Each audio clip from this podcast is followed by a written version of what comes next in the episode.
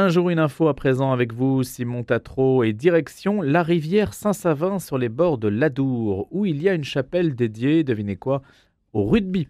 Oui, lui, et ça tombe plutôt bien puisque la France accueillera la Coupe du Monde de rugby à partir de septembre. Notre-Dame du rugby, ça ne s'invente pas, honore la mémoire des anciens sportifs décédés et expose de grandes pièces de l'Ovalie. Elle a été inaugurée en juin 1967 après la bénédiction de la Fédération française de rugby et accueille 15 000 visiteurs par an. Et à quoi ressemble cette chapelle donc? Alors équipement, maillots emblématiques, chaussures boueuses plus vraies que nature, ballons tachés, salle des trophées et 180 maillots pour certains emblématiques de joueurs français et étrangers tapissent les murs.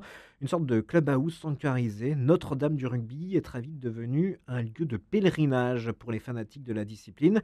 Juste en face de la chapelle, un musée a ouvert ses portes quelques années plus tard. Dans ce dernier, on retrouve 430 maillots supplémentaires dans une collection privée offerte il y a 22 ans par Morgane Bignet, vice-président des Amis de Notre-Dame du Rugby.